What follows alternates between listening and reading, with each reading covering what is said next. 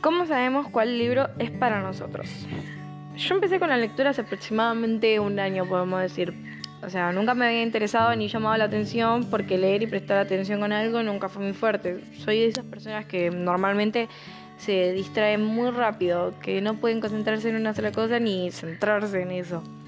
Capaz de estar leyendo, termino en la mesa comiéndome un sanguchito de milanesa mientras veo un documental. Obvio que cuando me termine el sándwich voy a empezar a distraerme con otra cosa. Siempre fui de esas personas también que les encantaba la idea de enamorarse y encontrar esa persona para vivir el cliché de amor.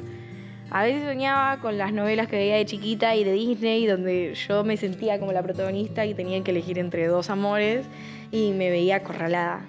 Cuando jugaba también con las Barbies me imaginaba una super historia de amor que me encantaba también que mis compañeritos me digan que mis trencitas estaban lindas y no sé, ahí empezaba para mí la historia de amor. La lectura terminó en eso, claramente, que encontré esa novela romántica, cliché que tanto me encantaba, así como lo soñé desde chiquita, y siempre soñaba y pensaba en eso, y así que leí el libro siguiente y el siguiente, y después encontré otros autores y otros tipos de novelas románticas que me fascinaron, porque era eso que siempre estuvo en mi vida. Encontré en esos libros románticos eso que siempre quise desde un principio, el cliché amor típico que claramente en la vida cotidiana no lo iba a encontrar.